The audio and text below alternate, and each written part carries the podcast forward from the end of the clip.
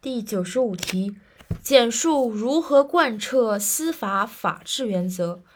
它这里是三点：第一是实事求是，从实际出发；第二是社会主义法律的尊严和权威；第三是依法办事与坚持党的政策。首先，第一点，要求在司法工作中应当坚持实事求是、从实际出发的思想路线。重证据、重调查研究，不轻信口供。二、要求在司法工作中坚持维护社会主义法律的尊严和权威，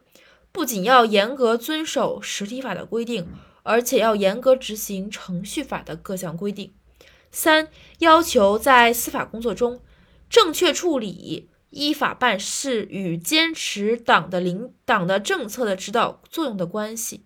一方面不能将坚持依法办事和坚持党的政策的指导作用对立起来，另一方面也不能以政策改变代替法律，甚至取消法律，而是将两者统一起来。注意，统一的是依法办事与坚持党的政策，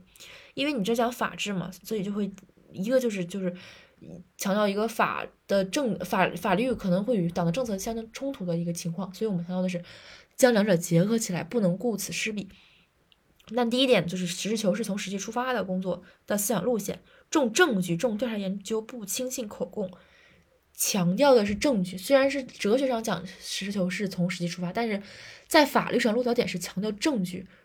重调查研究，而不轻信事实口供，不能像一信一张嘴。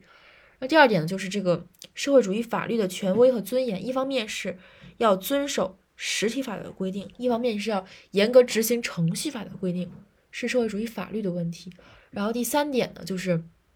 这个司法工作当中要依法处理依法办事和党的政策的指导关系是指导作用的这个关系，要将两者结合起来。